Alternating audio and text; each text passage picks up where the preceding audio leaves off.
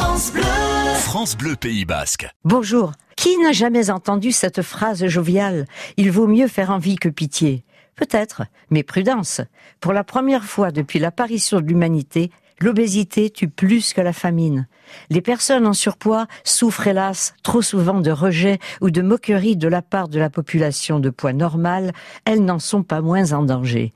En 2030, un milliard d'adultes et 250 millions d'enfants seront obèses, avec des risques de maladies potentiellement mortelles, diabète, hypertension, maladies cardiovasculaires devant ce problème de santé publique, comment alerter les familles, comment les armer contre cette menace?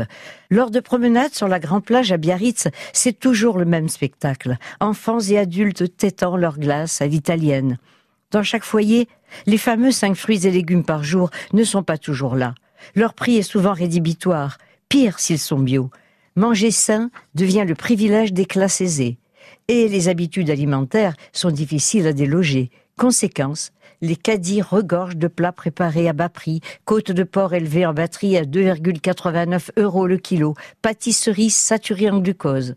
Les plus modestes s'empoisonnent avec des addictifs d'antibiotiques, OGM et autres perturbateurs endocriniens. Les publicités incitant à manger des céréales soufflées au chocolat ou des doubles burgers sont dangereuses. Allons dans le magnifique parc du Marin à Anglette-Montbrun. Nous voilà doublés par des enfants et adolescents trop ronds, pensant faire de l'exercice sur une bicyclette, oui, mais électrique.